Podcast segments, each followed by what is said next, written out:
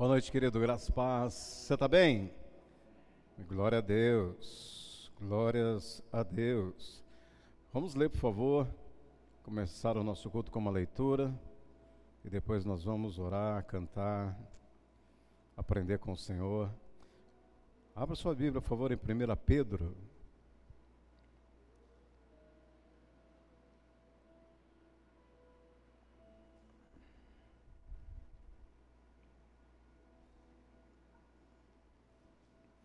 Glória a Deus.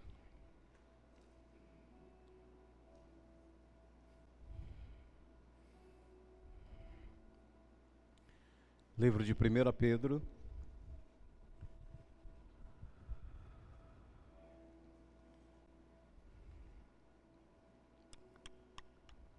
Primeira Pedro capítulo 1.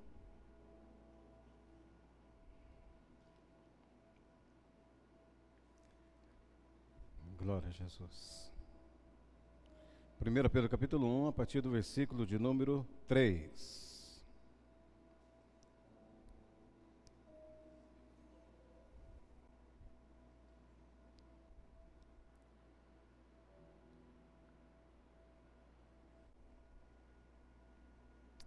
Está muito bom esse café, viu, irmãos? Deus é bom, todo tempo. 1 Pedro capítulo 1, versículo 3 eu vou ler na NVI, ok? 1,3 diz assim: Bendito seja o Deus e Pai de nosso Senhor Jesus Cristo, conforme a sua grande misericórdia, ele nos regenerou para uma esperança viva por meio da ressurreição de Jesus Cristo dentre os mortos. 4 para uma herança que jamais poderá se acabar ou perecer, manchar-se ou perder o seu valor, herança guardada para nos céus para vocês, que mediante ou através da fé são protegidos pelo poder de Deus até chegar à salvação prestes a ser revelada no último tempo. Nisto vocês exultam, ainda que agora, por um pouco de tempo, devam ser entristecidos por todo tipo de provação. 7. Assim também acontece para que fique comprovado que a fé que vocês têm muito mais valiosa do que o ouro que perece, mesmo que refinado pelo fogo, é genuína e restaurará, resultará em louvor, glória e honra quando Jesus Cristo for revelado.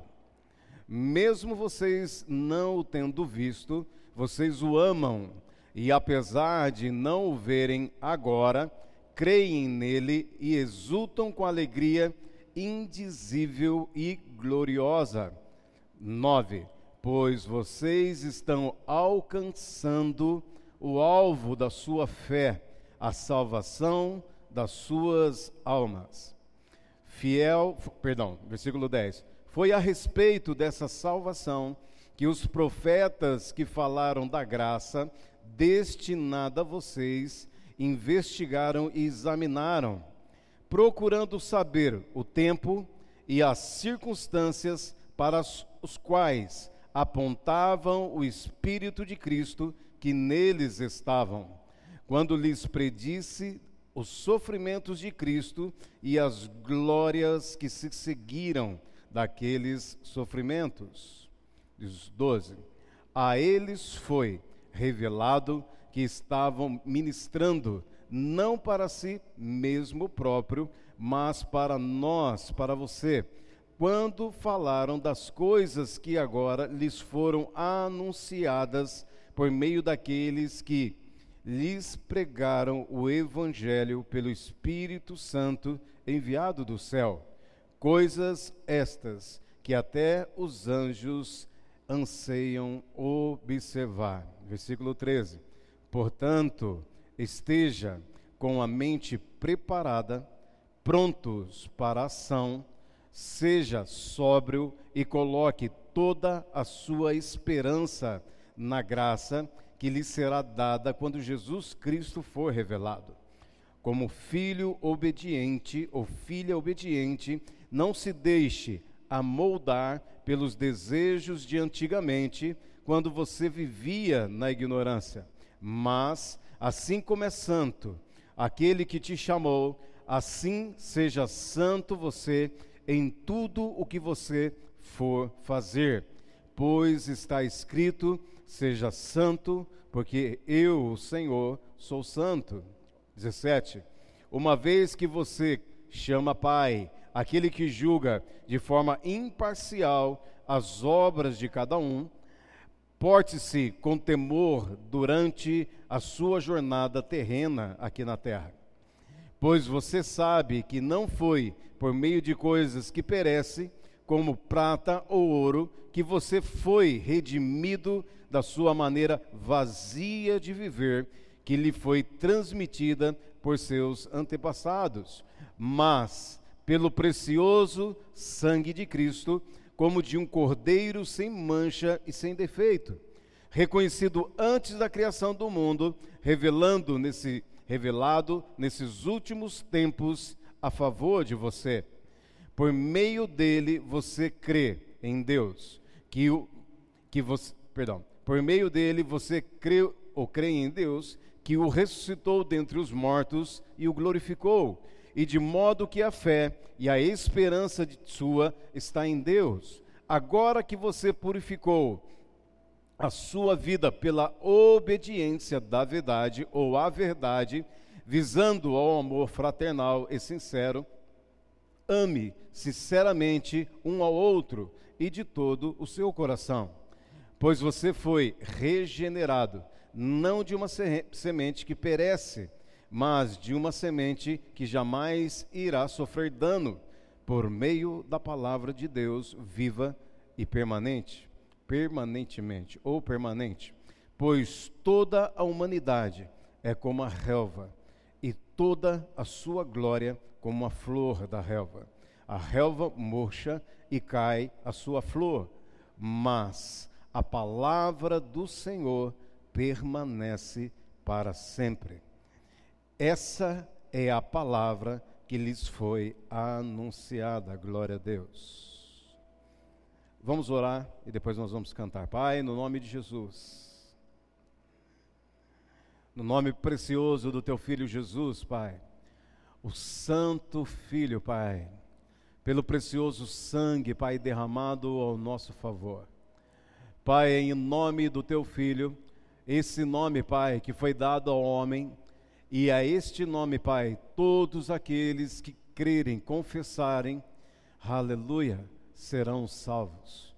E serão mantidos, Pai, pela preservação, Pai, da salvação. Aleluia. Até como diz a tua palavra que acabamos de ler, Pai, nós começamos nele e é ele que sustenta, Pai, a nossa fé por meio da sua graça até o dia final, Pai, do qual nós seremos redimidos completamente, Pai, quando na verdade for concluída nos céus a nossa salvação.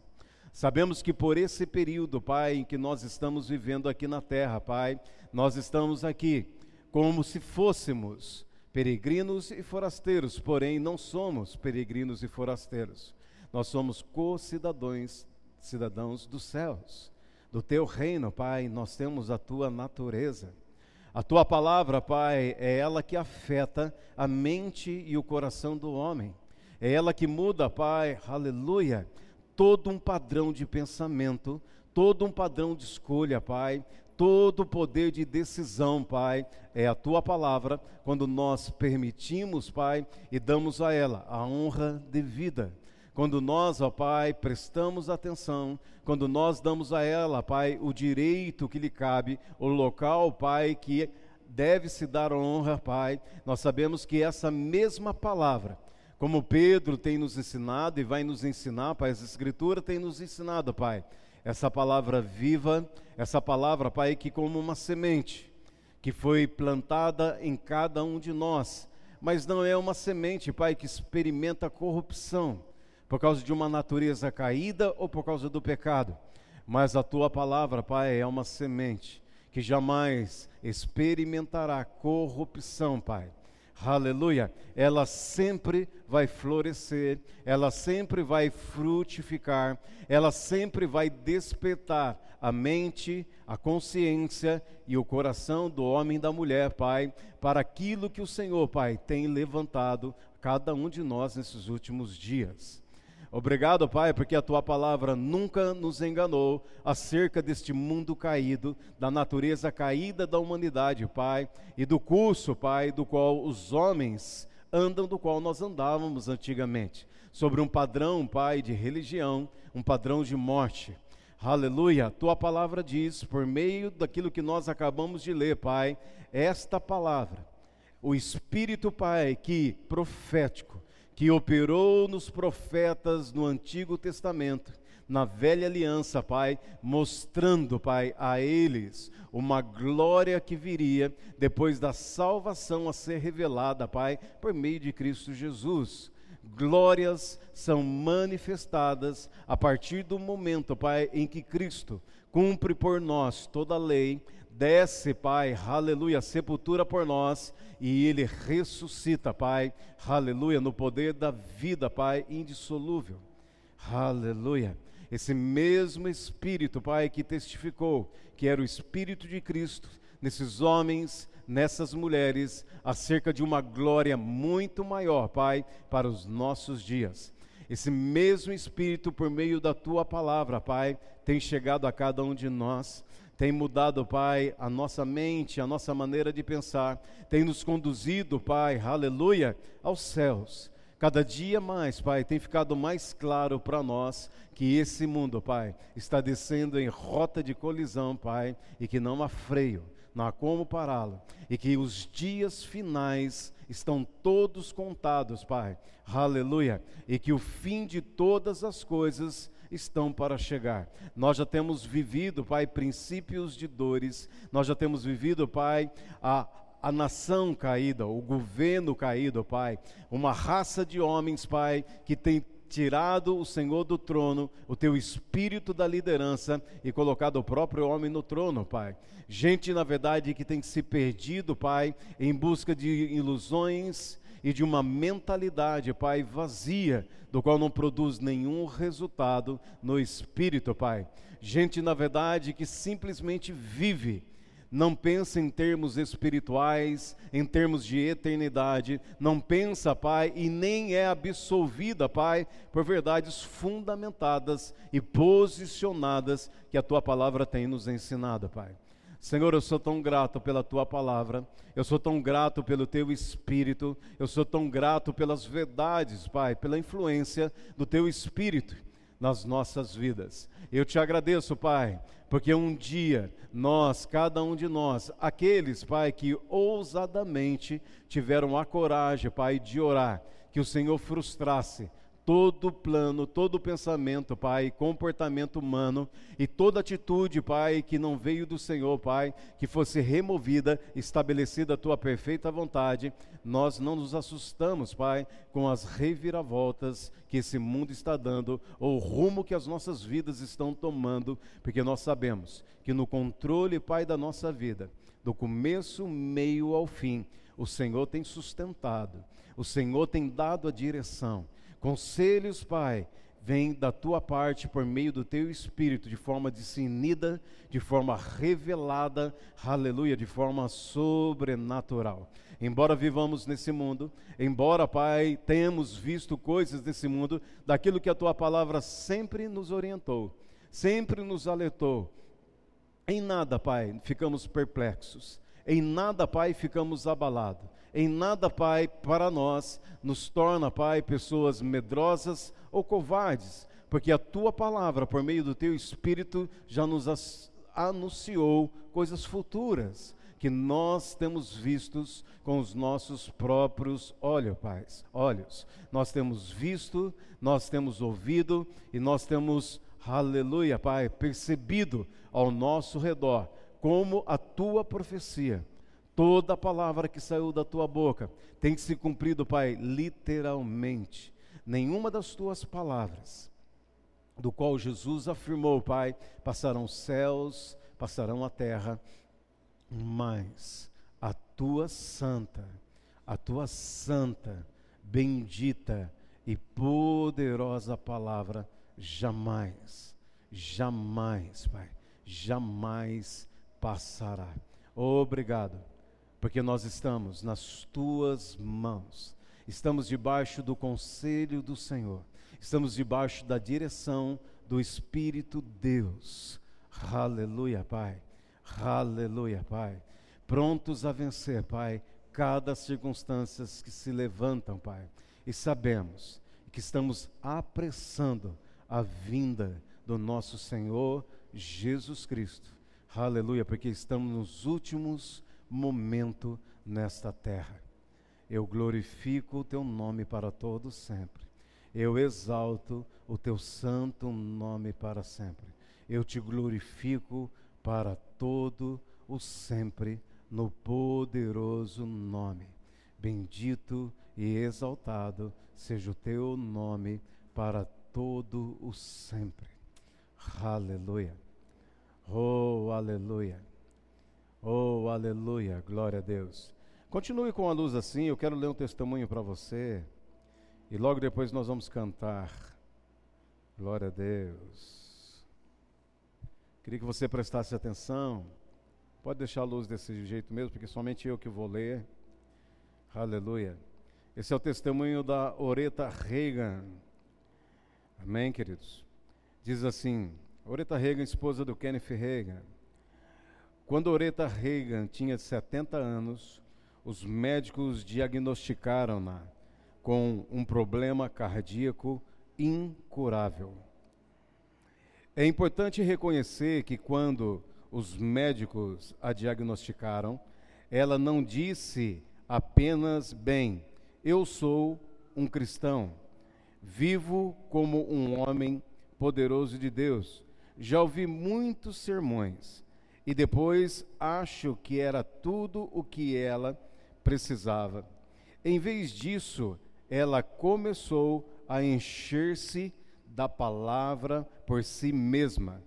Ela pegou uma cassete, fita cassete, das escrituras de cura e tocou-a toda a noite e ao dia todo, aonde quer que ela estivesse. Ela acreditou, ela acreditou aquelas escrituras, melhor, ela meditou naquelas escrituras durante meses. Ela não disse, bem, eu ouvi um pouco, mas não funcionou, então acho que é uma pena. Ela não disse, bem, Sabes que a doença cardíaca é de família, então acho que é só o meu tempo. Não, não. Ela disse: Vou continuar a ouvir sobre cura. Depois de um ano e ouvir a palavra, ela estava em casa vendo TV com seu marido Kenneth Reagan e viu um anjo ir a entrar na sua sala. Ela ficou na, ele ficou na frente dela, alcançou o peito dela e depositou algo que ele estava carregando. Era um coração novo. Eles foram ao médico pouco tempo depois. Eles, eles não lhe disseram nada do que tinha acontecido. O médico olhou para ele e disse: Isto não é o mesmo coração. Este é um órgão completamente diferente. Este é o primeiro milagre verificado que já vi pessoalmente, porque estou a dizer-vos que esta é uma foto de um coração completamente diferente, restaurado e novo. Testemunho de Oreta Reagan, de 17 anos, a esposa de Kenneth Reagan. Aleluia. Sabe, queridos, nessa noite nós podemos cantar a palavra, meditar na palavra, nós podemos falar a palavra, nós podemos aqui mencionar a palavra por meio de cânticos. Aleluia. Podemos declarar a palavra do Senhor. Watson, você pode colocar para a gente a canção Aleluia. Queria cantar aquela canção do Ao Rei dos Reis consagro, tem aí? Glória a Deus. Aleluia. Qual que é o título da canção mesmo? Consagração. Eu acho que não é essa. É? É essa mesmo.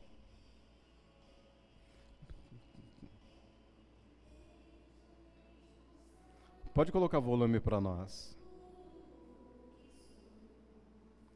De gratos louvores transborda o meu.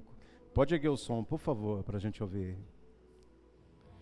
Minha vida eu entrego. Você sabe, vamos cantar.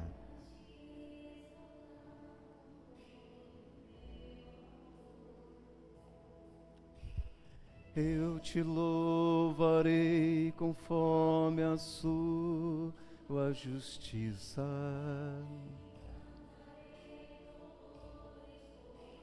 Tu és altíssimo. A ti, Deus, meu viver.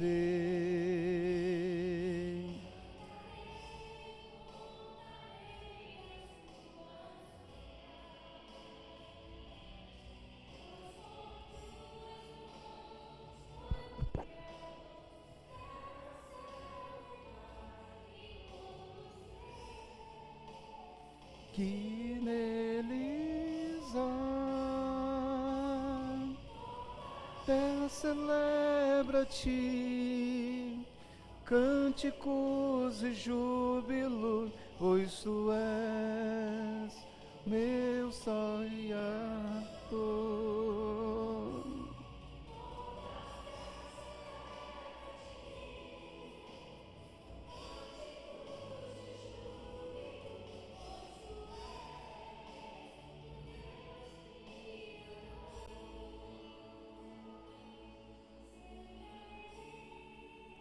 e a ti, ó Deus, com meu viver.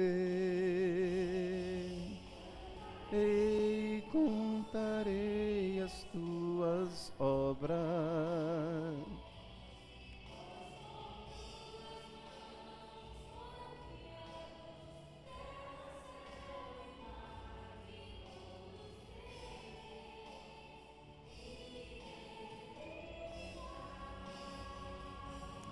Toda a terra celebra-te com cânticos e júbilos, pois tu és.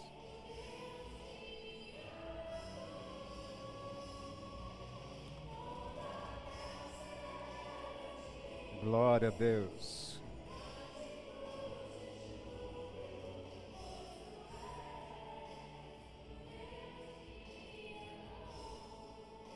Aleluia.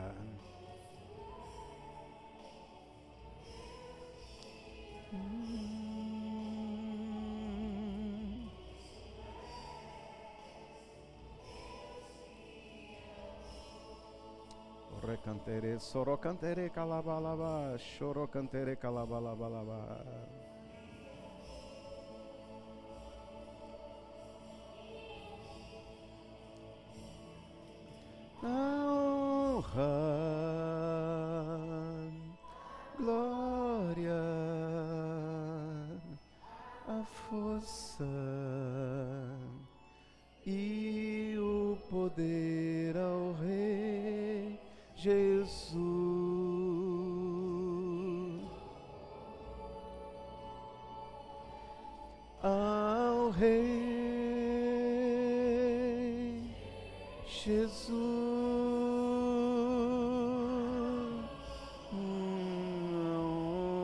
honra, glória a ti.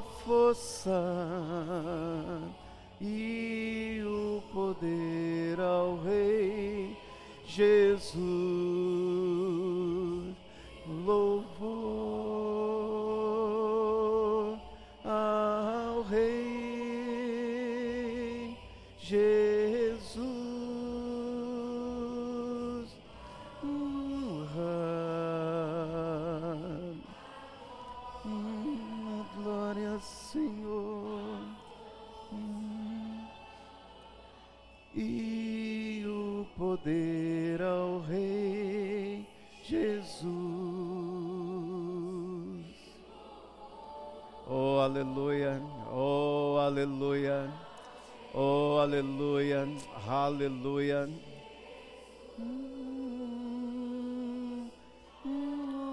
Honra.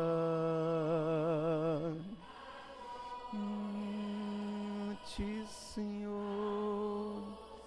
Rocantere calaba, chorrerere balaba, laba, laba, laba, laba, laba, laba, laba, laba. Sorocantere calaba, chorre calabas. Rocantere calabas, sorocantere calaba, laba, chorreando de de cantere. O recantere laba, laba, laba. Você pode declarar. Agora levante, se você puder levantar suas mãos. Declare. Declare a honra, a glória. Amém? Honra,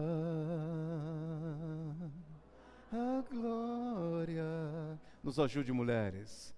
A força e o poder ao Rei Jesus.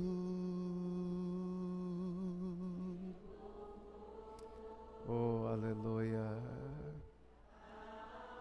Oh, aleluia. Vamos declarar a honra. A honra. Um dia você estará cantando isso com milhares e milhares diante do trono, queridos. Com todos os seres angelicais, com todos os santos redimidos diante do trono. Em uma só voz nós estaremos entoando, glorificando ao que é digno, ao maravilhoso, ao poderoso, ao grande eu sou. Jesus novamente a honra a ti, Senhor, a glória a ti, Senhor. Aleluia. E o poder ao Rei Jesus. Louvor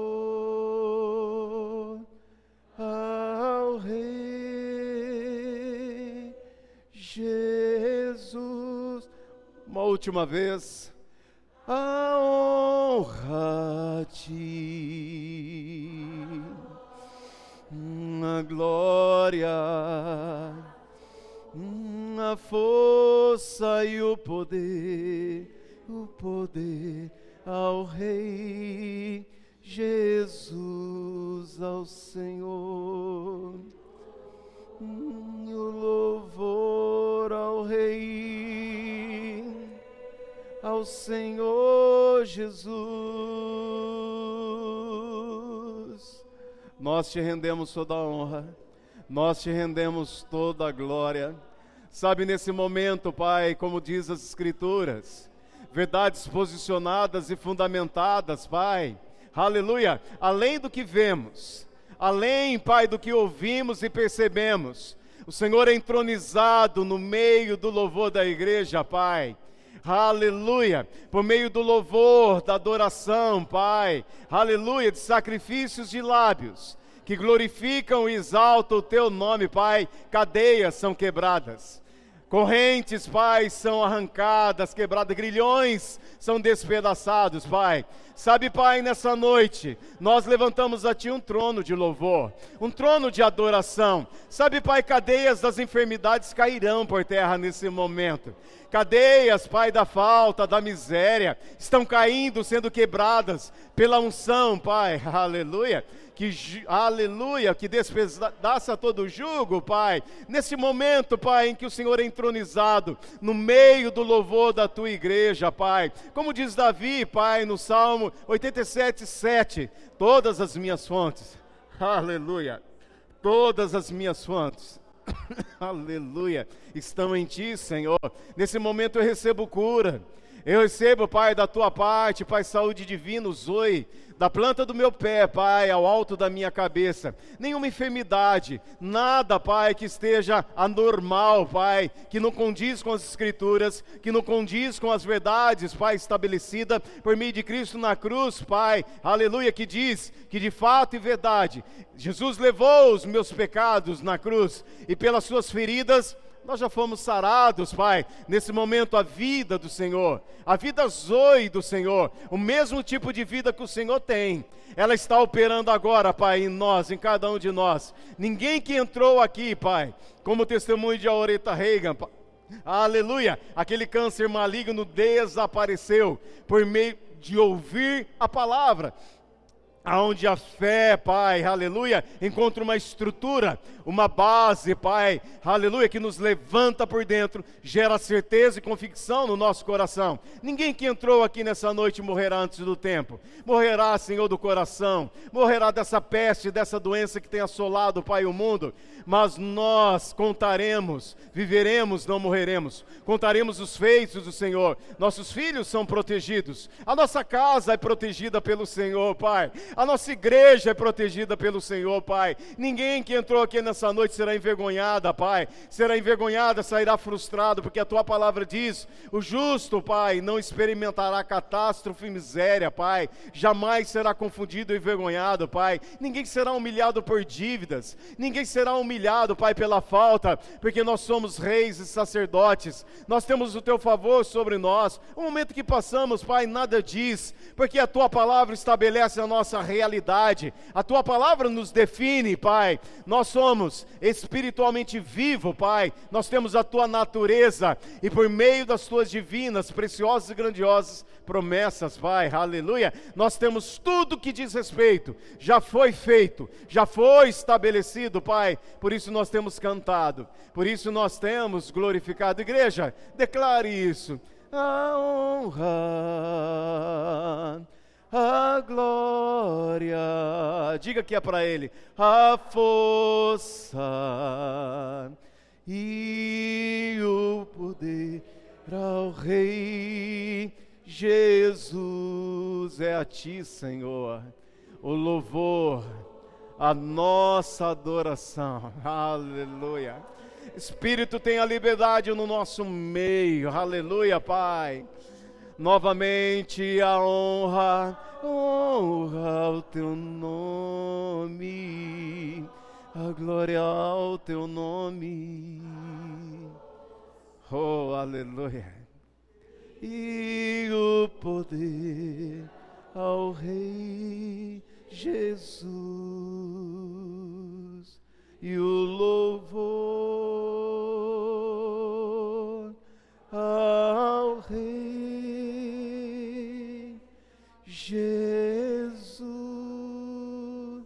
pode glorificar a Deus, obrigado, Pai. Obrigado pelas tuas verdades, passarão céus e terra. Tantas quantas são as tuas promessas sobre as nossas vidas. Tem pelo Senhor assim, por meio do teu filho Jesus, o amém, Pai. Você já começou uma boa obra nas nossas vidas, Pai. Ah, nada, absolutamente nada é capaz de paralisar aquilo que o Senhor fez. Pai, ninguém pode frustrar os teus planos, ninguém pode frustrar os teus propósitos, Pai. Nós, como igreja, Pai, somos a igreja, Pai, aleluia, que guardamos a palavra no coração. Somos a igreja que declaramos que os nossos planos pessoais sem o Senhor sejam desfeitos, estabelecido todo o teu propósito, todo o teu querer e a tua vontade. A nossa vontade se ajusta, Pai, debaixo de uma dependência, Pai, aleluia, da tua vontade, Pai. Obrigado pela interferência dos céus. Obrigado, Pai, aleluia, por uma influência divina, Pai, aleluia, por uma capacitação, Senhor, de forma sobrenatural no nosso dia a dia, na nossa casa, Pai, nos nossos empreendimentos, no nosso ministério, no nosso chamado, na condução da tua igreja, Pai, do ministério. Nós somos aquela, Pai, a última geração, Pai, de uma raça totalmente nova, os espiritualmente vivos, Pai, uma nova raça que surgiu na terra, Pai, os espiritualmente vivos, Pai, aleluia, do qual, Pai, o nosso espírito se tornou a morada, o templo, o trono do teu espírito que habita em nós, Pai, aleluia, estabelecendo os teus conselhos, a tua mentalidade, Pai, aleluia, os teus planos, os teus propósitos, e é por meio da tua palavra, Pai, que é viva e eficaz mais poderosa, Pai, penetrante, a ponto, Pai, de fazer divisão e separação, Pai,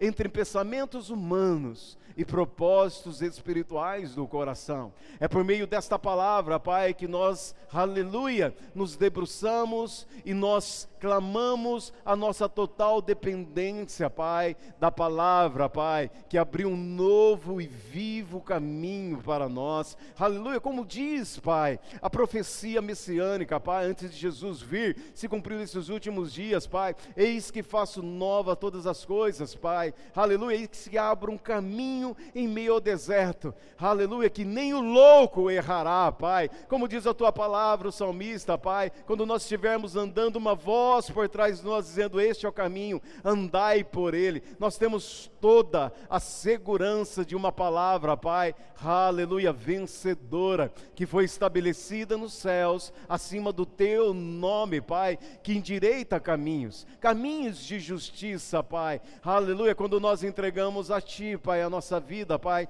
a Tua palavra diz, Senhor, entregamos o nosso caminho a Ti, ao Senhor, aleluia, o Senhor fará sobressair a nossa justiça, Pai, aleluia, o Senhor fará sair o nosso direito como o sol do meio-dia, Pai, aleluia, confiar no Senhor e todo o restante do teu propósito, Pai, o Senhor cumprirá em cada momento da nossa vida.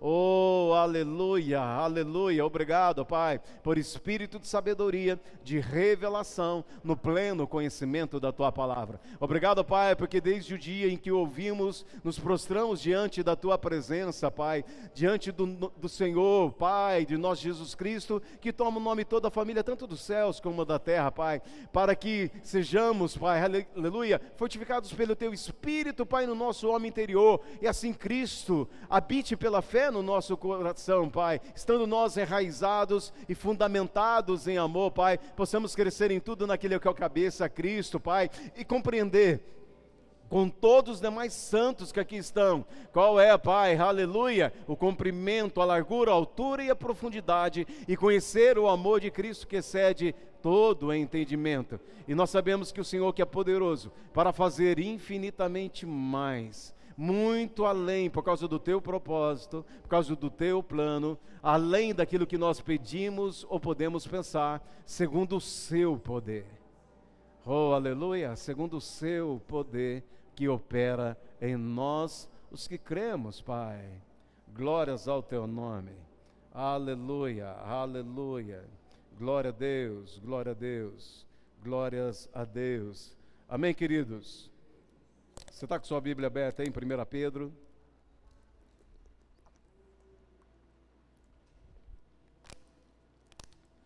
Glória a Jesus.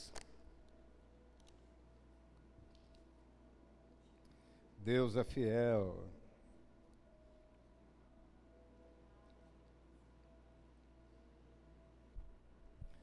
Glória a Deus.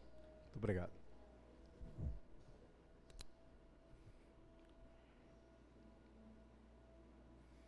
Aleluia.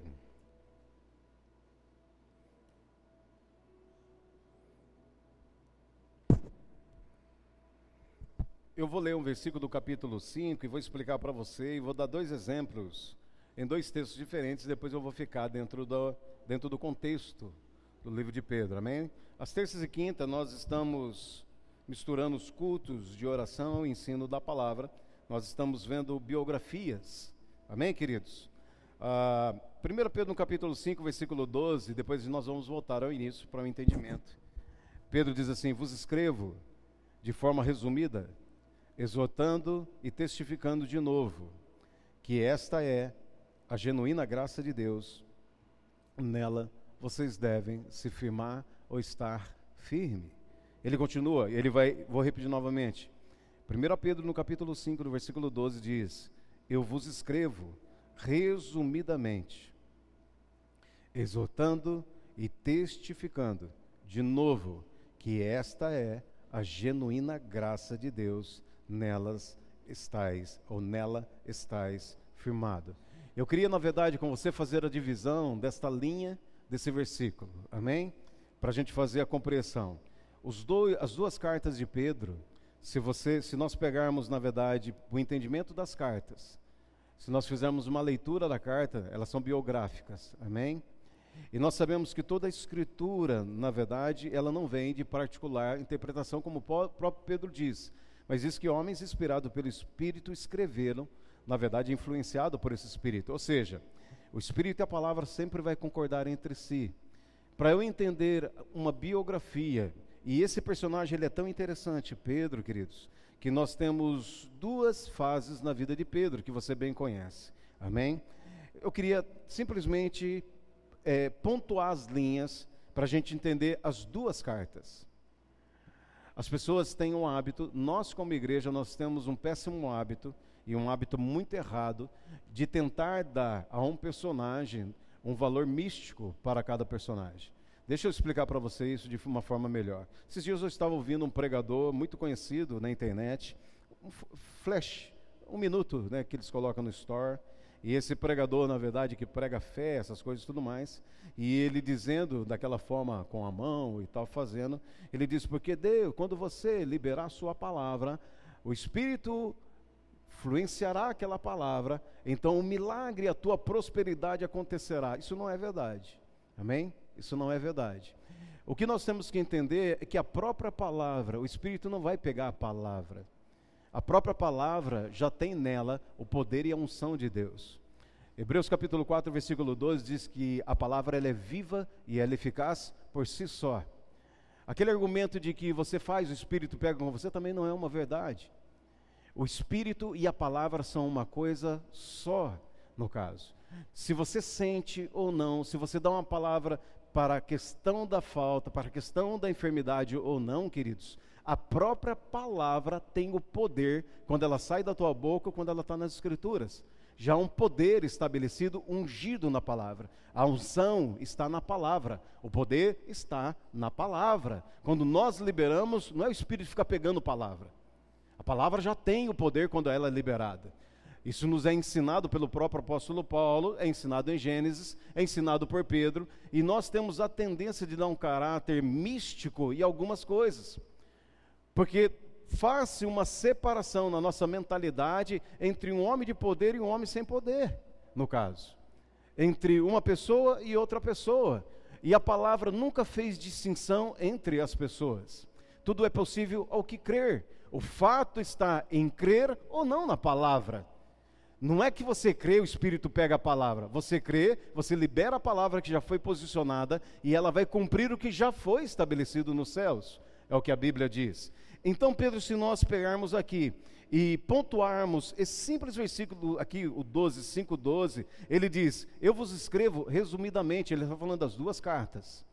Resumidamente, exortando, chamando a atenção de vocês e testificando. Ele diz, de novo. Aqui já mostra uma característica de Pedro, que diz que talvez eu não tenha percebido. A grande tendência é nós focarmos na sombra de Pedro, nos grandes milagres de Pedro, e nós perdemos a verdadeira natureza do sobrenatural, que é o homem Pedro. É o homem Pedro. Nós vamos descobrir algumas coisas. Aí ele diz assim, testificando de novo, que esta é a genuína graça de Deus. A base das duas cartas está em entender, como Paulo falou, sobre a questão da graça. ela funciona porque Deus determinou que funcionasse dessa maneira. Porque Deus já estabeleceu que a palavra tem o poder por si só, ela tem autoridade por si só, semelhante ao próprio Deus. Ele diz: essa é a base, é a graça genuína de Deus, do qual você deve estar firma, firmado nela. Deixa eu só fazer um comparativo. Eu ia fazer o comparativo entre dois homens, Pedro e Caim, como nós estávamos estudando o capítulo 4 de Gênesis. Não vou fazer isso. Eu só vou ler com você um texto, no caso. Eu vou ler aqui, não precisa abrir, porque é, é rapidamente, eu quero sair disso. Em Gênesis, no capítulo 4, no versículo 12, diz assim: Quando você cultivar a terra, esta não lhe dará mais da sua força. Primeiramente, quando você cultivar a sua terra, esta não lhe dará mais a sua força.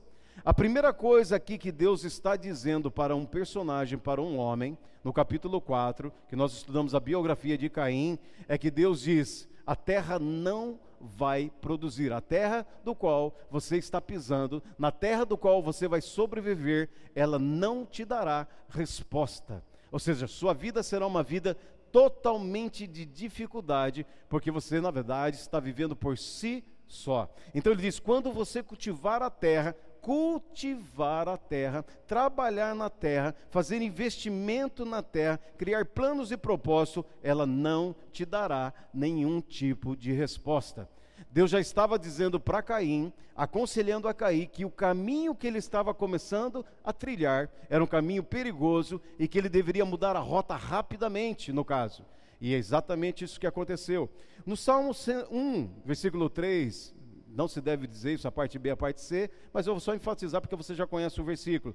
1, parte 3b diz: Tudo quanto ele fizer, ou ela fizer, vai prosperar, vai avançar. Você consegue ver aqui um contraste, na verdade, entre uma palavra profética de Deus para Caim dizendo: quando você cultivar a terra, essa não lhe dará nenhum tipo de fruto e nenhum tipo de força, mas para um outro homem que não anda segundo o conselho do mundo, não anda, na verdade, como o mundo anda, mas ele faz de Deus o seu alto refúgio, diz: então tudo que ele ou ela fizer terá minha bênção sobre eles, no caso. Há um contraste. Aí então voltamos para o livro de Pedro, e Pedro 5,12 é o que nós lemos. Ele diz: Por isso eu vos escrevo resumidamente aquilo que eu já falei para vocês, exortando novamente e testificando novamente: dependa e fique dependente, firme na graça de Deus, porque é a graça que te sustenta, é a graça que te habilita. Não é interessante que um mesmo apóstolo, um outro apóstolo, de forma poderosa diz: Eu trabalhei muito mais do que eles, eu fiz muito mais do que ele, depois ele, uh -uh, ele faz uma correção. Eu não, mas a graça de Deus que estava em mim operou todas essas coisas. Você lembra no capítulo 12 de 2 Coríntios, quando ele diz assim: Eu orei três vezes, e Jesus por três vezes respondeu a oração dizendo: A minha graça te abastece, e na minha graça você tem tudo o que você precisa para vencer. Pedro vai chamar a minha atenção e a tua atenção não para o sobrenatural, quando eu digo sobrenatural, eu estou dizendo do místico, mas ele está dizendo assim: a graça te sustenta. Porque, queridos, vamos, vamos, eu queria resumir com você algumas coisas aqui importantes, no caso. Quando você está aqui na igreja orando, cantando, aparentemente parece que você tem todo o poder e toda a habilidade de Deus. Já percebeu isso? Porque você está numa unção coletiva, no caso. Quando você está ministrando, cantando, está aqui, parece que há um poder, uma graça de Deus. Mas isso é momentâneo. Isso acontece por causa dos outros. A unção, ela é uma habilidade para ser, para dar resposta ao outro, no caso. Só que o horário de culto é uma hora e meia.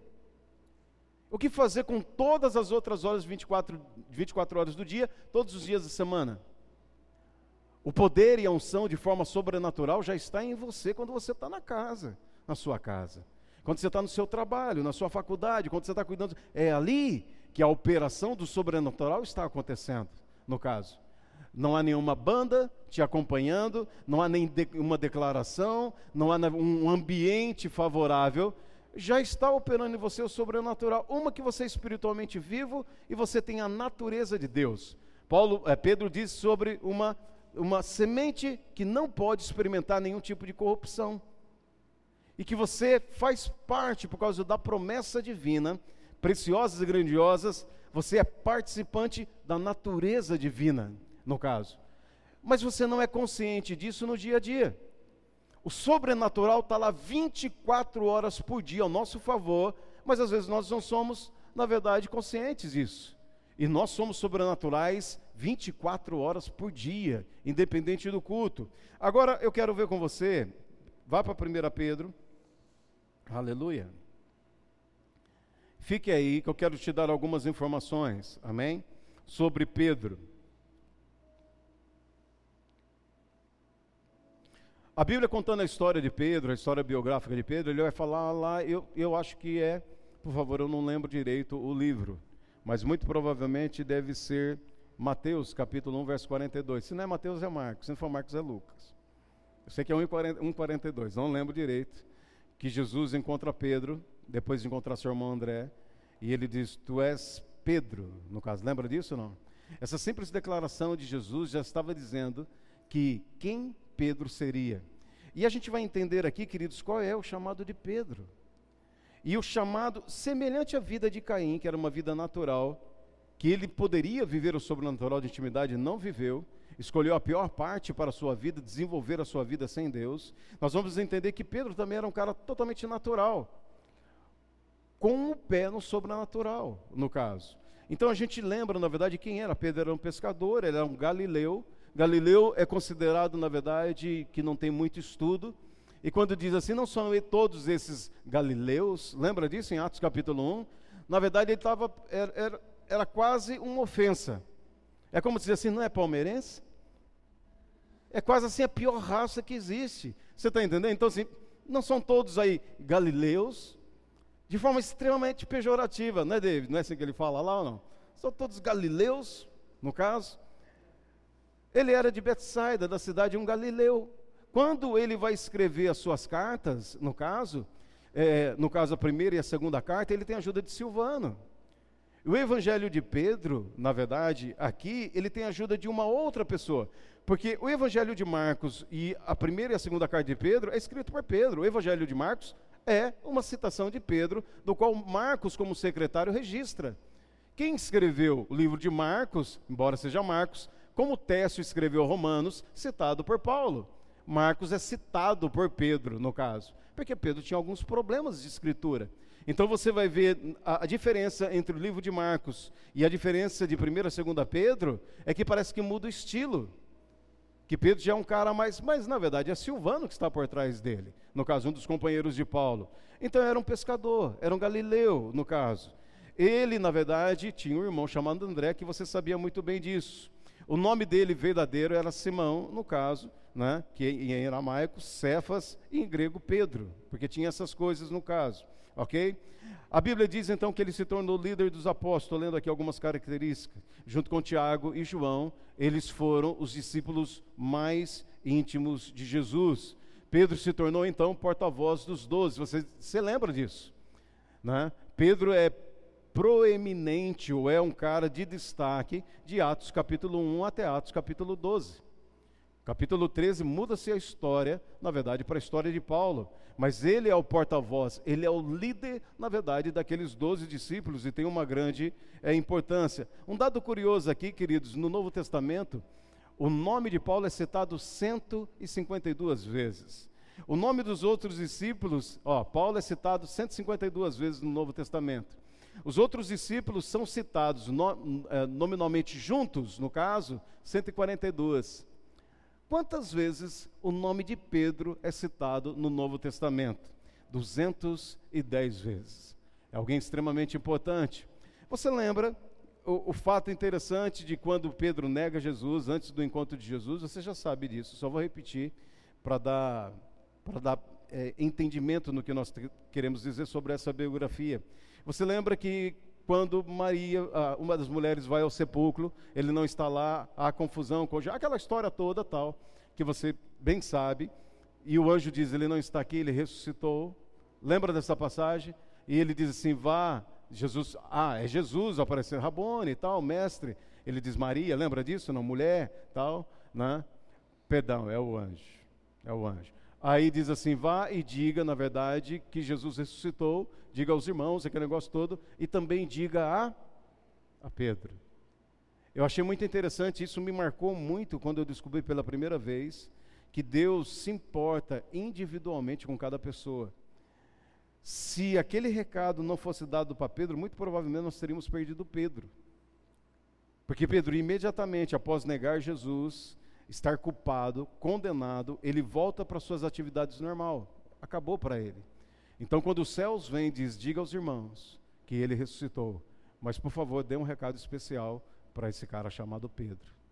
Eu achei muito interessante isso. Então, o nome de Pedro, ele é citado 210 vezes, os discípulos totais, total dos discípulos, 142 vezes, enquanto o nome de Paulo é citado ali 152 vezes. Amém? Então, vale a pena a gente estudar a biografia desse cara, desse moço, e o que, que a gente pode aprender com a vida de Pedro aqui, no caso. Amém?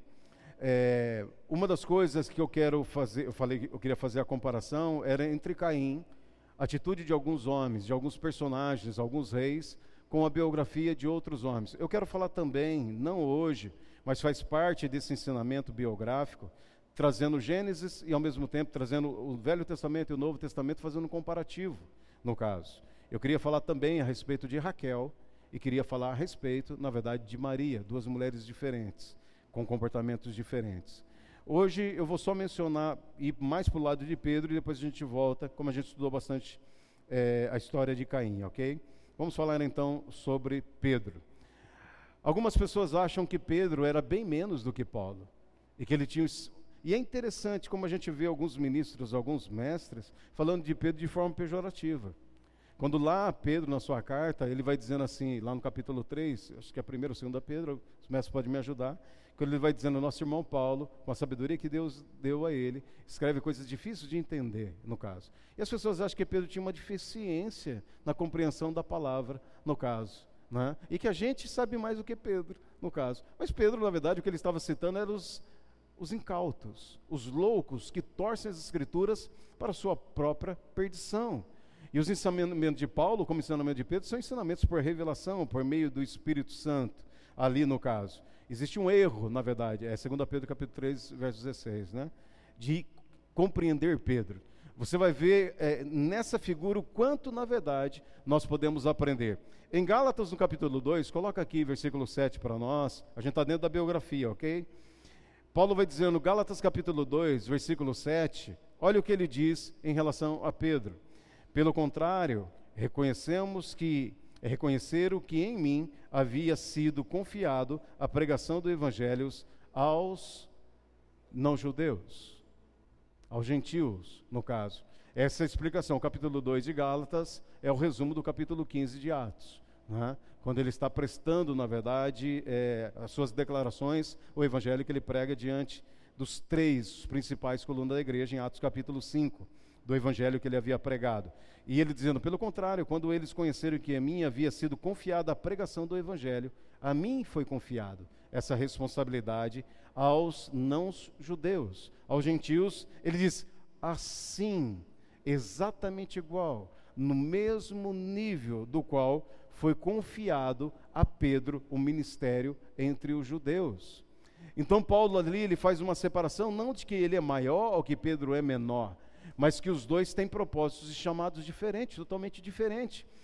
Paulo tinha uma capacidade de uma unção sobre ele, né? sobre ele para o ministério da incircuncisão, daqueles que não eram judeus, eram gentios, no caso. E Pedro tinha uma capacitação, uma unção para os judeus, para pregar o evangelho. Então Paulo fala o equilíbrio, do mesmo jeito do qual ele foi chamado, ele recebeu uma autorização dos céus, uma influência dos céus para eu para alcançar, Pedro também recebeu. Então ele faz um comparativo. Isso é muito interessante. No versículo 8 ele vai dizendo assim: "Pois Deus que operou em Pedro como apóstolos aos não gentios, aos, aos apóstolos judeus, também operou por meu intermédio para os gentios." Aqui ele está falando do chamado. A Bíblia começa, queridos, a nos dar alguns pontos de entendimento sobre alguém comum. Sobre alguém comum que às vezes nós colocamos sobre o cara uma carga que ele não tinha. é achar que alguém está no nível diferente de nós, no caso. Achar que alguém ele é mais habilidoso que nós ou ele tem uma unção de nós. Você já viu que alguns grupos religiosos, eles consideram os pregadores, os ministros, como um pouco maior, não é isso, Jair? E o restante como os comuns? Você já percebeu isso? Estamos num nível diferente, né? Beija meu anel, aquela coisa toda, né? Na discrepância, na verdade, de tentar fazer separação, e não existe nenhum tipo de separação. Chamado não está dizendo que eu sou melhor, ou você é pior, que você é melhor e eu sou pior, não existe isso. Chamado é qualificação para um trabalho, é exatamente isso. É o combustível que faz o carro andar, é somente isso. O mestre não é maior do que o pastor, o pastor não é maior do que o ministério de socorro, o ministério de socorro não é maior do que o ministério da. Nada. Todos são iguais, com propósitos diferentes de operação. Você pode dizer amém? Você consegue compreender isso? Quando a gente lê as Escrituras, as pessoas. Você, não sei se você já teve essa oportunidade de ouvir, como eu já ouvi, dizendo: Eu quero ser como Kenneth Reagan. Pega a coleção de Telly, eu quero ser como Telly Osborne, eu quero ser como Benny Hinn, como Catherine Kuma, no caso. O, o, grande erro, queridos, é muitas vezes a gente operar numa unção que nós não fomos chamados para operar. Essas pessoas eram iguais a Jesus. Se você for igual a Jesus, você vai estar no mesmo nível de operação, só que dentro de um chamado correto, no caso. Você imaginou se nós classificássemos as pessoas pelo nível aparentemente do sucesso que elas estão alcançando. Alguém aqui é do tempo de Jim Swaggart, o ministério mundial que Jim Swaggart tinha, que hoje nós temos o Bevir, nós temos o Silas Malafaia no Brasil, que é um grande ministério no caso, mas e os pastores locais? E os pastores de cadeia? E os pastores missionários, na verdade que estão com criança, não tem recurso para nada, estão em países que ninguém quer ir no caso, eles são menos do que esses ministérios que estão na televisão, são ministérios prósperos, ricos e ministérios famosos? Não. A diferença é que cada um foi ungido e capacitado para algo. Eu sou a mão, você é a outra mão, outro é um pé, outro é a orelha, outro é o nariz, todos conforme um propósito de Deus. Paulo ensina isso, que a orelha não pode tomar o lugar do nariz, nem o nariz tomar o lugar do olho. Você já pensou em entrar uma pessoa assim, em vez do nariz, ela ter a orelha, e na orelha ela tem o olho? Não é estranho? Seria estranho, um corpo deformado. Só que espiritualmente existem muitas coisas deformadas no ministério. A tendência é focar no sobrenatural e perder a simplicidade da operação divina. Jesus diz assim: se vocês não verem milagres, vocês crerão? Lembra disso? Se vocês não ouvir, verem milagre, vocês crerão? Porque a própria palavra é suficiente para carregar o milagre dentro do teu propósito. Acabou, queridos. É dessa forma. E quanto mais você é corajoso e corajosa para dizer aquela oração de consagração, Senhor, frustre os meus planos, os meus pensamentos. Lembra que David disse aqui? Tem que ser muito macho, muito homem, muita mulher para fazer esse tipo de oração, porque o caboclo treme, porque Deus ouve de verdade. Senhor, tira de mim tudo que não é teu. Essa noiva, esse noivo, esse emprego, essa empresa, esse relacionamento, isso. Você tem que ser muito homem e muita mulher para dar a Deus autorização dele frustrar teus planos pessoais. Porque de repente as coisas parecem sair fora do lugar, mas é Deus ajeitando as coisas porque Ele conhece aonde você deve chegar, o nível que você deve chegar, para que Ele possa te usar de uma forma perfeita, no caso. Então, muitas vezes as coisas parecem não dar certo, mas são ajuste de Deus. Pega a história biográfica dos homens e das mulheres, biblicamente falando, e você vai ver que Deus começa a fazer ajustes na vida das pessoas. Eu falei para você aqui uma coisa muito importante que está ligado no texto, no caso, é entender o que é uma promessa condicional e uma promessa de Deus, uma aliança incondicional.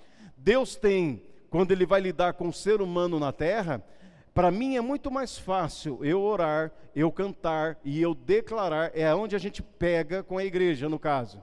Não faça declarações de uma fé boba.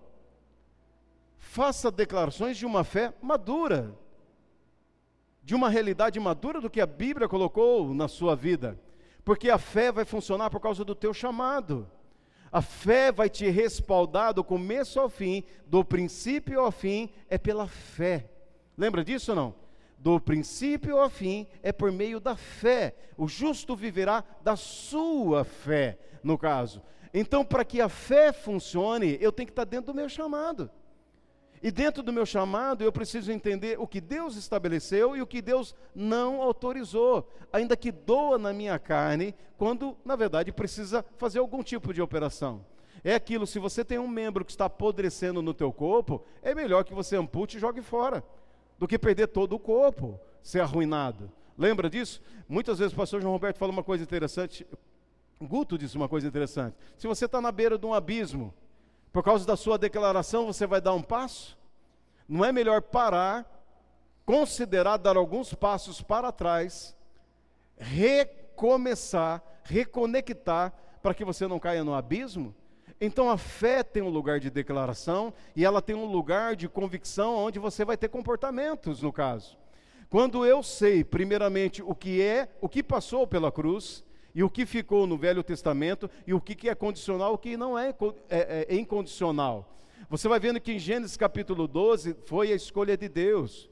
Ali tem uma promessa incondicional. Ali Deus não colocou condições. E depois, 16 anos depois, quando ele se encontra com Abraão, no capítulo 15, quando ele faz a promessa, ele faz a promessa da geração dele, 400 anos, na verdade seria escravo, teria libertação, sairia muito rico, levaria para uma terra prometida. Você lembra disso ou não? Deus diz: Eu farei. E quando vai cortar a aliança, quando vai fazer aliança, quando Abraão corta aqueles animais, uma parte para cá, uma parte para lá, os dois tinham que andar no meio daqueles animais, era uma representação que não cumprir parte da aliança, será feito com ele o que foi feito com esses animais. E você lembra que demorou para acontecer, né? Trevas começou a surgir e ele, o que aconteceu com ele? Ele caiu num sono pesado e ele teve ali uma palavra de sabedoria, na verdade, do que aconteceria 400 anos depois. Ele começou a ter medo, tremores, né? E Deus dizendo: Assim será com a tua descendência. Uma palavra de sabedoria do que estava acontecendo e ele sentindo naquele momento efeitos que aconteceria 400, 500 anos mais tarde. Mas o texto não diz que Abraão fez aliança com Deus. Abraão estava dormindo, entregue às baratas, queridos. Sabe quando você chega cansado, você não tem nenhuma condição, você apagou, meu Deus, apaguei. Trabalhei tanto hoje, foi tanto correr. Já aconteceu com alguém aqui ou não? Você senta aqui, daqui a pouco eu faço isso. Meu Deus, passou a orar, perdi o horário de tudo, aquele negócio todo. Você, parece que você morreu. Aquele negócio. Abraão caiu, queridos, ali já era. A Bíblia diz que uma tocha, um fogo, a representação passou pelo meio, na verdade, e fez aliança. Abraão não fez aliança com Deus. Embora o texto diz que Abraão fez aliança, Abraão não participou da aliança. Era uma promessa do qual o próprio Deus estava dizendo: Eu estou prometendo e eu vou cumprir, porque é incondicional. É por isso que você vê que para alguns homens, mesmo eles cometendo alguns tipos de erro, por causa do pacto da aliança, que era incondicional, não tinha condições, Deus vai lá. Você lembra que ele desce para o Egito, a, a, a, Potifar pega a mulher dele, lembra disso? Não? Alguns erros que ele começa. Deus ainda tira ele com bênção, com riqueza, aquele negócio, e diz: só anda na minha presença, seja maduro. Você não é totalmente maduro ainda, Abraão. Seja perfeito andando na minha presença. E Deus se encarrega de fazer cumprir a promessa. Agora, em Deuteronômio capítulo 28, é uma outra condição. Ele diz: As bênçãos virão sobre você, te alcançarão. Bendito é você entrar, bendito é você sair. Onde colocar as tuas mãos, sempre por cima, nunca por baixo. Não é incondicional, é condicional.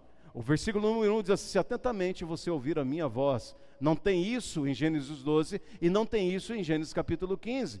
Então, quando eu sei que a promessa ela é condicional, no caso, ali tem uma parte a cumprir pela minha obediência, no sentido de cumprir o que foi dito, para que eu veja o que Pedro diz: grandiosas e preciosas promessas estando operando em vocês. E Pedro vai dizendo: Isso existindo em vocês. Você pode me ajudar, David, minha Bíblia ambulante, por favor? Estando em vocês, operando em vocês. Ele diz: perseverança, Lembram mais não? Domínio próprio, paciência. Ele vai dizendo, tudo isso operando em vocês.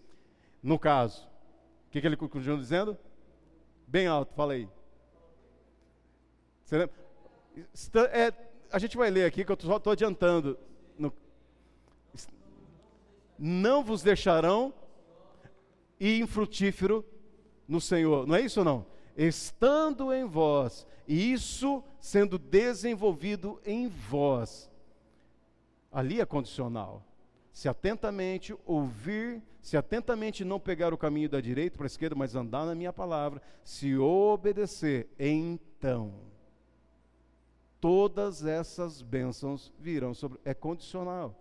Quando eu sei que uma promessa do Velho Testamento, ela passa pela cruz, ela é condicional ou incondicional, no caso, existem algumas condições para que eu alcance, aí sim a minha oração muda, o meu comportamento de fé muda, as minhas declarações mudam, a maneira como eu louvo a Deus, ele muda, no caso. Algumas coisas que passaram para nós que são incondicionais, que está em Cristo Jesus. Não tem como mudar, é fato consumado na nossa vida. Agora, tem coisas em Cristo, nas promessas de Jesus, no Novo Testamento, que é condicional. É condicional. Então Pedro vai entendendo essas coisas. É por isso que ele vai dizendo assim, é, ele faz essa distinção. Vamos lá. A grande confusão aqui, quando a gente vai lendo a história biográfica de Pedro, esse, esse, esse ensinamento é longo, viu, queridos? Eu tenho que interromper no meio do caminho, ok?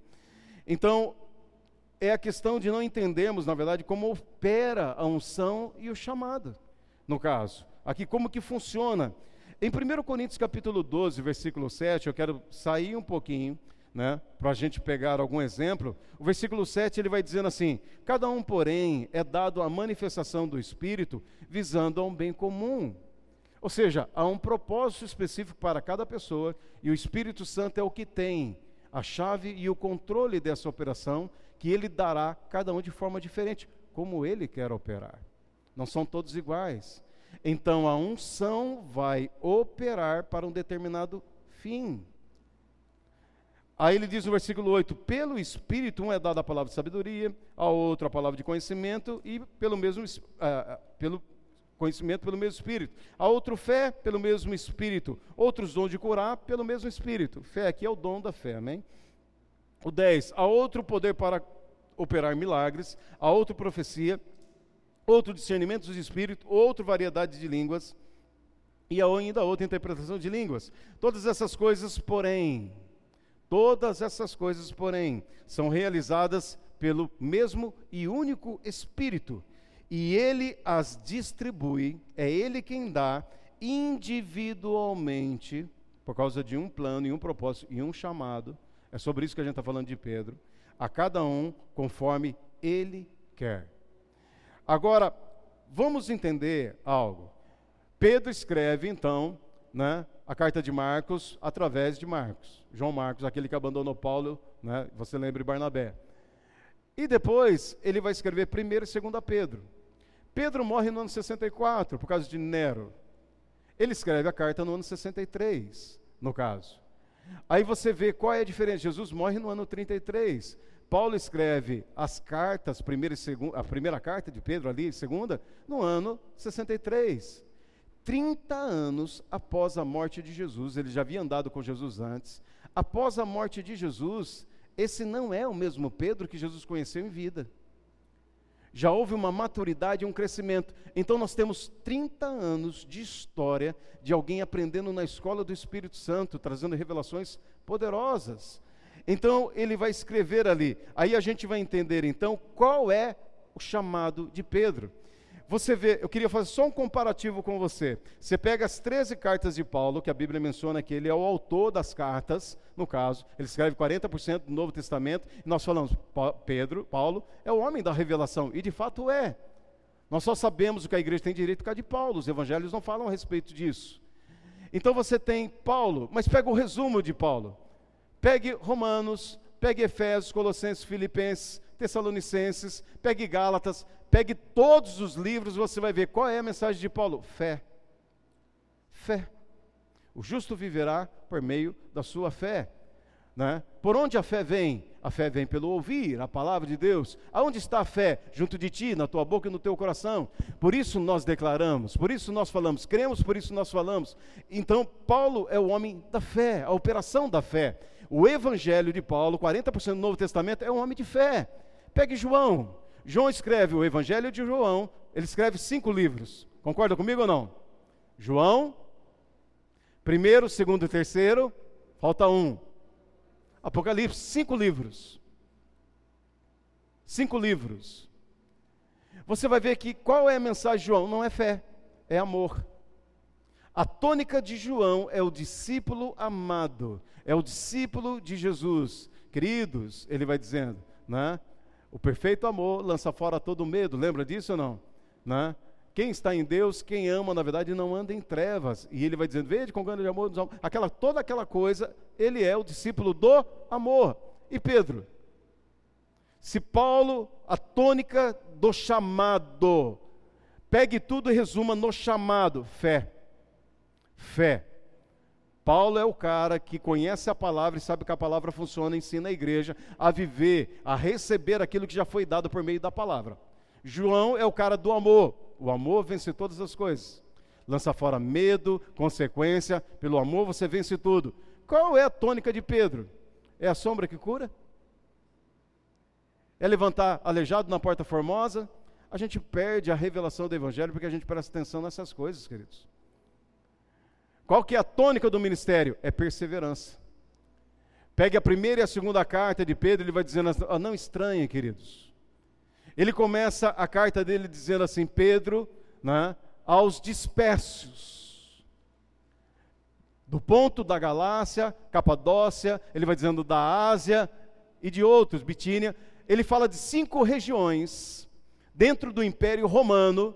Quando Nero começa a perseguição, essas pessoas são tirada das suas residências, é roubado os seus bens, alguns são mortos, então a igreja dissipa por cinco regiões do Império Romano.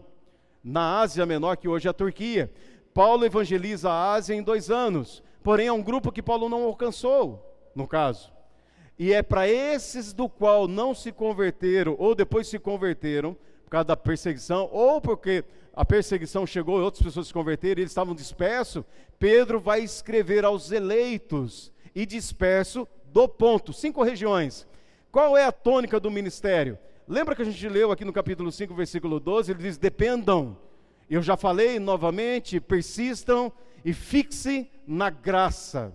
Firmem-se na graça. E qual que é a tônica do ministério? Dizendo assim: olha, não estranhe um fogo que se levanta no meio de vós, porque essas mesmas provações está acontecendo com todos os vossos irmãos no mundo inteiro. E ele diz: porém, a prova da vossa fé, muito mais preciosa do que o ouro que perece pelo fogo, irá dar um resultado de honra, glória. E é ele que diz: havendo a gente vai chegar daqui a pouco nesse versículo. Havendo em vós, operando em vós, paciência, domínio próprio, perseverança, ele vai dizer: então vocês não serão infrutuosos. Essa palavra a gente não costuma dizer, infrutíferos. Ele vai falar de uma operação, mas o que que Paulo ele está dizendo? Vocês resistam ao nível de perseguição que o Evangelho, na verdade, traz para nós que nós pagaremos um preço por amor a Jesus. Enquanto a tônica de um é fé, a tônica do amor, ele é o cara que levanta persevere, levanta a cabeça. Você vai vencer, fique tranquilo, fique firme. A aprovação vem, você vai vencer no final, você vai experimentar no final. Ele diz: a sua fé está sendo desenvolvida. Começo, meio e fim, mas você vai experimentar. Por causa dessa palavra dentro de você, que ela é poderosa, não se corrompe, essa semente a conclusão e o final da tua fé do último dia ser revelado no dia de Cristo. Então você vê tônicas diferentes acontecendo ali. Então você vê qual é o chamado de Pedro? É sombra que cura? Não, queridos, isso é um adicional. Eu gosto que o Reinhard Bonk diz, ou Reinaldo Bonk, como já se diz, no caso, Reinhard Bonk diz que se aonde, Telly Osborne também diz, aonde eu estiver e houver a necessidade de um milagre, fé será estabelecido. E não é um cara à toa que está dizendo isso. É um dos maiores evangelistas que pisou nesse mundo, morreu recentemente. Ele diz: se Deus precisar de alguém, aonde eu estiver, para realizar curas e milagres, e eu estiver passando lá, eu serei usado. Se Deus precisar de um apóstolo, naquele momento uma unção capacitadora de apóstolo estará. Se ele precisar de evangelista, uma unção capacitadora virá. E se houver a eh, eh, necessidade fé será liberada para o momento que precisa, porque não é para mim, não é para você, é para o próximo. Então, sobrenatural, o dom, a manifestação, é conforme o Espírito quer, conforme ele distribui, por causa da igreja, por causa do outro e não por causa de mim. Eu não opero esfregando a minha mão. Lembra do Dini Eugênio? A feiticeira, para quem é mais velho, lembra disso ou não? Ou do Aladim? Não tem isso. Haverá manifestação do sobrenatural se houver a necessidade. E se você estiver conectado, mas o que Pedro está dizendo diz assim: nós temos uma vida natural. Nós somos homens naturais e mulheres naturais que temos dentro de nós algo sobrenatural 24 horas por dia. Então, o ministério de Pedro, a, a resposta é: qual é o ministério? É o fortalecimento. Na verdade, é dar força, é colocar os crentes em pé em meio a grande tribulação, grande perseguição. É por isso que quando a gente fala, estamos caminhando para o final. Resultado lá de Gênesis capítulo 4, Gênesis 5, Gênesis 6 que nós temos que tomar uma decisão agora, nesses últimos dias. Você está observando o que está acontecendo com a Ucrânia, queridos? Você está observando o que está acontecendo entre os Estados Unidos e a Rússia? O tanto de soldados que estão lá, na verdade, está para explodir algo. Né? Se você acompanhar as reportagens, as reportagens certas, você vai ver que uma grande calamidade está para chegar, estoura lá do outro lado na Europa. E o mundo entra numa crise assim, de uma hora para outra, entra numa crise mundial. Você está prestando atenção no que está acontecendo, queridos? Você está atento? Lembra que nós falamos da última vez, quando, quando Judas vai falando de daqueles homens sensitivas, ele diz: gente que vive pelo sentimento são como animais. Eu tenho dois gatos. Você deve ter seu cachorro, seu dog, seu passarinho, seu periquito, alguma coisa você deve ter lá, né? Você sabe que o seu animal não tem consciência de que ele vai morrer. Tem? Foi meu cunhado lá, o, de, o Denzel Washington, dormir lá em casa lá tal. A nossa gata Hanna de madrugada chegou nele e ficou. Ele acordado, tipo, está fazendo na cama dos meus pais. Né? Não tem consciência que vai morrer. Ele só acorda, vive, come e dorme. Só. Só. Judas, irmão de Jesus, ele faz um comparativo que existe, existem gente que não tem uma consciência, consideração espiritual, elas vivem. Hoje é terça, né? Pronto. Vivi a terça-feira, acordei, trabalhei. Acabou a terça-feira, amanhã quarta-feira, eles não têm uma, ele é como animais irracionais. Dorme, come e dorme só. A vida é isso para eles, no caso e não estão apercebidos do que está acontecendo. Amém? Uma das coisas, queridos, que a gente vai vendo que Deus levanta homem, aqui nessa época aqui, na verdade, uma grande perseguição aconteceu. 35 anos, 40 anos depois do encontro de Jesus, lá de Mateus capítulo 24, quando acontecerão? Qual é o sinal das suas vindas, da tua vinda? Né? Como que se dará tudo isso? Três, ele diz, acontecerá dessa maneira. 35 anos depois, aconteceu a primeira destruição de Roma, no caso, entre a igreja e Jerusalém. Estamos agora no episódio de Pedro. Nós estamos agora entre o ano 60 e o ano 63, 64. Pedro é morto por Nero. Os crentes, na verdade, foram roubados as suas propriedades. Os crentes aqui, na verdade, foram mortos. Você sabe, foram, né? É, é, é, tem uma palavra, no caso que é Feito tocha humana, aquele o espeto, né? Tem é, empalhamento, não é? Tem uma coisa assim, eu não lembro direito, que são feitos como tocha, colocado lá tal. A grande perseguição que aconteceu. Agora, quem vem me dizer que esses crentes é o tipo de crente de hoje? Não tem nem comparação, queridos. Não tem nem comparação aquela igreja com a igreja de hoje. Não tem nem comparação. Aqueles níveis de crentes com os crentes de hoje. Não tem nem comparação. Agora pergunta por que Deus permitiu que as casas, os bens, eles fossem arrastados, mortos, perseguidos, estavam longe. O próprio Pedro escreve e ele dá o registro das duas cartas, escrito da Babilônia. Qual Babilônia? Três Babilônias existiam na época, nominalmente chamada apelidada, no caso, ali. Mas os estudiosos acreditam que a Babilônia que ele está falando é Roma. Por quê? Estava numa furiosa perseguição. Eles eram inimigos de Nero, do Estado, eram perseguidos. E Pedro denominou Roma como a Grande Babilônia. Por quê? Porque se ele fosse localizado, ele seria morto, no caso. Todos fugiram, ficaram os discípulos depois foram dispersados também. A pergunta é: por que Deus permitiu? Porque a história dos mártires se entregar por amor ao evangelho, até mesmo entregar a sua vida, né? ele vai dizendo, Tiago diz isso, né? e Pedro também diz: vocês não chegaram nem ao ponto de derramar sangue pela vossa fé. Então o chamado de Pedro é fortalecimento. Não estranhe o que está acontecendo. Fiquem firmes, desenvolvendo a vossa salvação. Ele da força. Esse, na verdade, é um alerta que ele está dando para nós, está nos ensinando. Amém, queridos? Nós focamos no sobrenatural e perdemos que esse cara era um cara natural. Ele e aqueles que estavam perseguidos, no caso, eram naturais, naturalmente sobrenaturais. Você está conseguindo entender ou não? Mesmo tendo seus bens é, é, arrancados, mesmo estando longe, tendo parentes, filhos mortos, perseguidos, eles eram crentes em Jesus Cristo. Você pode dizer amém? Eles eram fiéis em Cristo Jesus. A fé não funcionava? Claro que funcionava.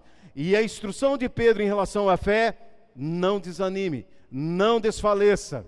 Né? O resultado será glorioso. A prova da vossa fé, ela tendo uma ação completa e uma perseverança, uma ousadia, vocês vão ver o resultado. Então esse cara se levanta, 1 Pedro, 2 Pedro, e como a gente, por causa do horário está estourando, vamos para 1 Pedro capítulo 1.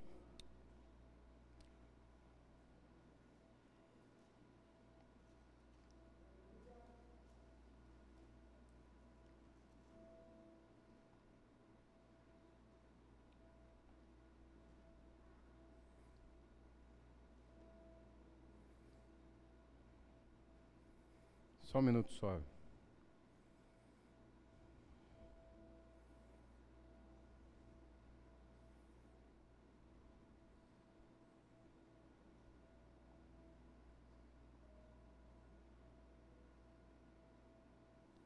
Pedro capítulo 1.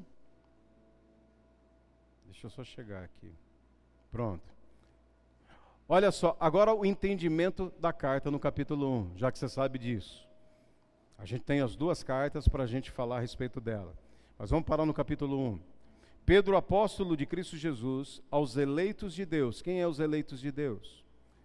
Peregrinos e dispersos no ponto, na Galácia, na Capadócia, na província da Ásia e na Bitínia, cinco regiões dentro de Roma, perseguidos por Nero. Amém?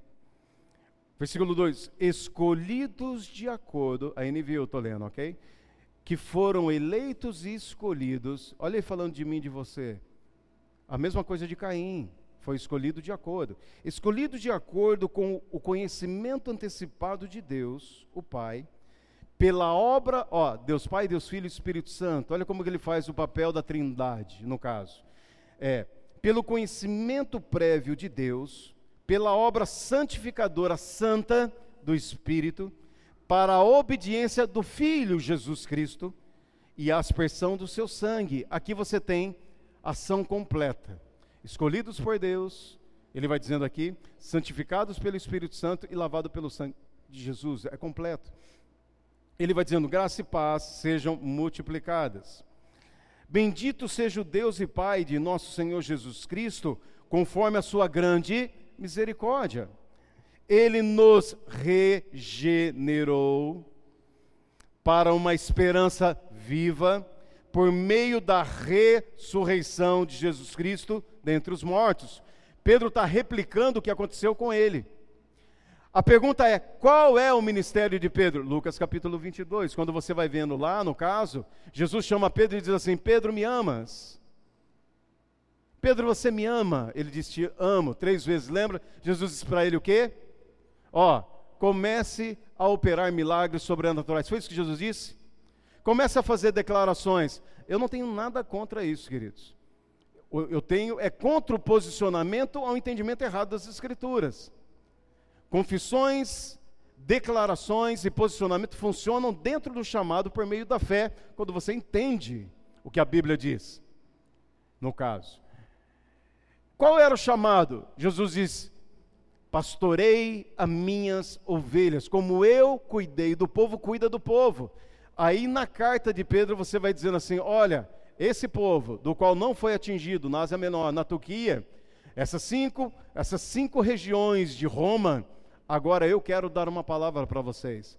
Pedro vai levantar essa gente por dentro, por meio da palavra. Ou seja, ele chega junto comigo. Vamos junto, vamos perseverar, vamos caminhar junto. Qual era o chamado? O fortalecimento diante de provas reais, perseguições reais. Pense comigo o seguinte, já estamos terminando. Terminou o culto, fomos para casa. No nosso horário aqui, 1h30 da manhã, estoura a guerra da Ucrânia. A, a, a, se, se você está acompanhando o que está acontecendo, na verdade, ali a Ucrânia fazia, uma, fazia parte da Rússia. Lembra disso? Quantos mil soldados estão lá? As duas, na verdade, ali é só um ponto de conflito. É pólvora e fogo entre duas grandes potências mundiais, Estados Unidos e Rússia. Uma briga antiga, queridos, do qual o mundo sofrerá uma consequência. Se você estuda escatologia, você sabe o que vai acontecer. O satélite mostra, queridos, um nível, milhares e milhares de soldados hoje da Rússia, na verdade, na fronteira. Pegue as notícias de vários jornais. O estopim está armado está armado. Então, se Pedro, hoje, uma hora da manhã, você está dormindo, estourou, a sua realidade amanhã já é outra. Financeiramente, economicamente, o mundo já é outro amanhã. Uma terceira guerra mundial, na verdade, de grandes proporções. Vai ser exterminado todo mundo? Não.